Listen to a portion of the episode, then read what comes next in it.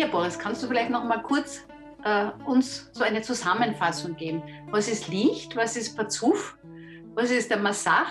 Was sind die zehn Sephirot oder eine Sephira? Also ich soll innerhalb von zwei Minuten im Prinzip äh, die ganze Wissenschaft der Kabbalah erklären. Ja, das tue ich gerne. Genau. Hm, äh, ein Parzuf ist ein Verlangen, ein Gefäß, welches arbeitet, um dem Schöpfer Genuss zu geben. Dafür braucht diese, dieses Gefäß einen Schirm, ein Massach.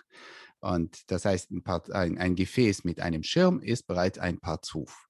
Die Lichter, das ist die Füllung für dieses Gefäß. Und wir, haben, wir äh, unterscheiden hier Oriashar, Orchoser, Opnimi. Das heißt, das Licht, was vom Schöpfer direkt kommt, möchte den Parzuf befüllen. Parzuf macht eine Berechnung im Kopf und äh, möchte dem Schöpfer Genuss geben. Und so viel, wie der der Parzuf dem Schöpfer Genuss geben kann, gibt es dann auch Pnimi im Inneren vom Parzuf.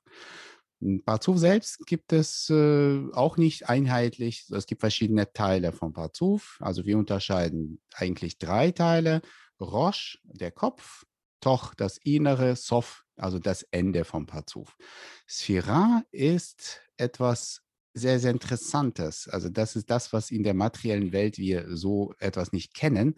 Sphira ist ein Verlangen, was leuchtet oder ein Gefäß, was mit Licht befüllt wird und dieses Gefäß fängt an zu leuchten. Und wir unterscheiden zehn verschiedene Gefäße mit zehn verschiedenen Lichtern, die beginnen dann als Sphira äh, oder Zapfir, also zu leuchten.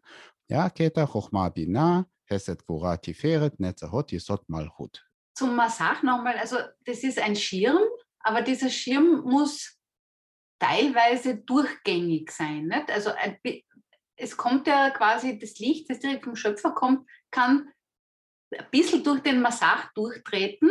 Welches Licht kommt denn da durch und was muss der, der Student tun, dass da das richtige Licht durchtreten kann?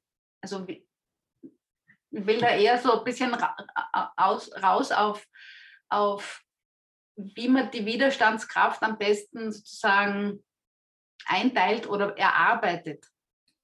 Ja, hast du gut gesagt. Also der Massach ist tatsächlich eine Widerstandskraft. Und je nachdem, mit welcher Widerstandskraft ich gegen Licht arbeiten kann, das heißt, ich kann mich dem Licht widersetzen. Ja, äh, das ist quasi eine Art äh, Blocker für das Empfangen für sich selbst. Ja, die Absicht zu geben, das ist der Massach.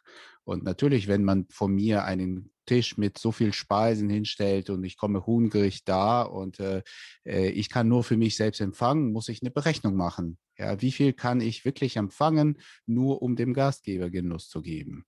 Und so entsprechend der Berechnung kann ich auch das innere Licht fühlen und in sich empfangen. Das heißt, je nach Stärke vom Massach, mit welchem Licht kann ich wirklich arbeiten, um dem Schöpfer Genuss zu geben. Die Stärk für die stärksten Lichter brauche ich einen stärkeren Schirm, einen stärkeren Massach. Für die ein bisschen schwächeren Lichter reicht mir vielleicht eine, eine kleinere Massach aus und äh, dementsprechend kann ich mich dann auch natürlich mit weniger Lichtern äh, im Inneren füllen, befüllen. Also ist der Massach sowas wie ein Lichtschutzfaktor? Das ist ein sehr interessanter Vergleich. Das kann man vielleicht auch so sagen, ja. Also je, je äh, stärker die Sonne scheint, desto mehr Schutzfaktor brauche ich. Je höher ich zum Schöpfer aufsteige, und da gibt es aber kein Ich, da sind wir als die Seele von Adam, Pazu von äh, Adam Rishon, je höher wir zu dem Schöpfer aufsteigen, desto mehr Lichtschutzfaktor oder desto größeren Massach würden wir benötigen, weil der Schöpfer emaniert immer, immer, das ist absolutes Geben, emanieren der Kraft.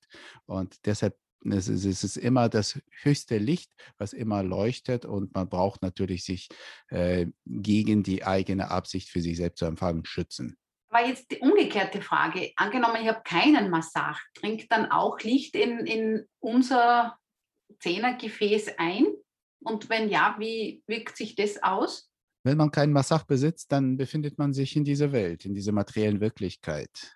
Und äh, das ist eigentlich ein tierischer Zustand, wo die Kabbalisten ihn beschreiben wie ein, eine Art Traum, eine Art Trance, wo wir dann erstmal feststecken und wo wir ein Massach wirklich brauchen.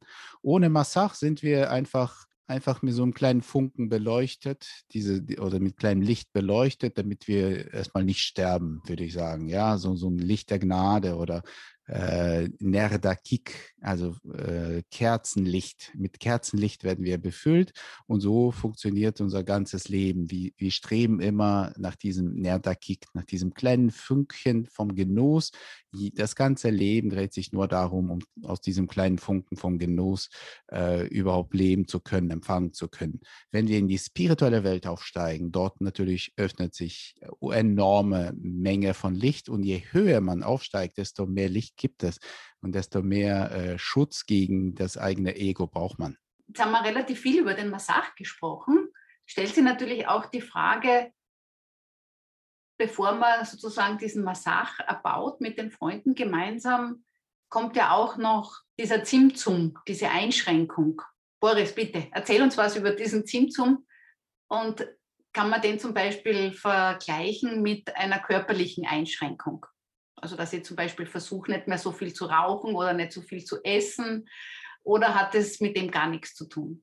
Ja, das kann man sich vielleicht vorstellen, aber es ist leider nicht die Einschränkung, die die Kabbalisten meinen. Ja, wenn ich körperlich auf etwas verzichte, etwas nicht tue, dann äh, ist das noch kein spiritueller Symptom, weil meine Berechnung tatsächlich nur mit mir selbst ist. Ja, also meine Berechnung ist äh, die Absicht, mir selbst Genuss zu geben. Ja, wenn ich jetzt auf das Rauchen verzichte, dann möchte ich gesünder leben, möchte ich äh, vielleicht, äh, also wenig, vielleicht Geld sparen. Ich weiß nicht, was da für einen Grund ergibt, aufhören zu rauchen. Ich rauche nicht. Ja, auf jeden Fall. Ähm, äh, ein spiritueller Zimtzum oder Einschränkung, das ist eine bewusste Entscheidung von Malchut aus der Welt Unendlichkeit, äh, Malchut der Sof, für sich selbst nicht mehr empfangen zu wollen, weil sie eine unglaubliche Scham verspürt gegenüber dem Schöpfer, dass sie ein Empfänger ist und der Schöpfer ist ein absoluter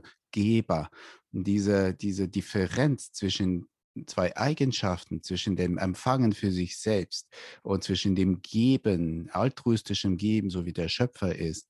Also diese Differenz erzeugt bei der Malchut so eine große mh, hm, Unbequemtheit, so ein starkes brennendes Gefühl der Scham, spiritueller Scham oder Bushar auf Hebräisch, so dass Malchut äh, entscheidet, ich will nicht für sich selbst empfangen. Das kann man wirklich sich gar nicht vorstellen, welche enorme Überwindungskraft man dafür braucht. Weil wenn man mit Licht befüllt ist, mit Genuss, mit äh, Verbindung mit dem Schöpfer und dann trotzdem aufgrund der Scham entscheidet, ich werde nichts empfangen, äh, dann ist das enorme äh, Anstrengung von, von der Seite der Malchut durchgeführt und diese Einschränkung nennen wir dann Zimtzum. Und das, was der Höhere quasi bewusst entschieden hat, ist das ein Gesetz für den Unteren. Das heißt, wir leben bereits in der Welt von Zimtzum, wir leben bereits in der Welt, wo wir nicht für sich selbst empfangen müssen oder dürfen, weil Malchut aus Ensof diese, äh, diese, dieses Verlangen sich eingeschränkt hat, also das Verlangen für sich selbst zu empfangen und wie sind die Folge davon. Aha, also das bedeutet nicht, wir müssen das jetzt nur irgendwie machen, sondern das ist schon passiert. Unsere Aufgabe, äh, Elli, ist einfach den spirituellen Gesetzen zu folgen. Mhm. Ja, unsere Aufgabe ist, dem Höheren zu entsprechen. Und wenn wir für uns selbst empfangen, sind wir eigentlich nicht mit dem Höheren verbunden dadurch, ja, weil wir unterschiedliche Qualitäten haben. Ja, und der Höhere ist gebend und äh, der Untere ist im Moment entspricht, also seine äh, Qualität ist Empfänger.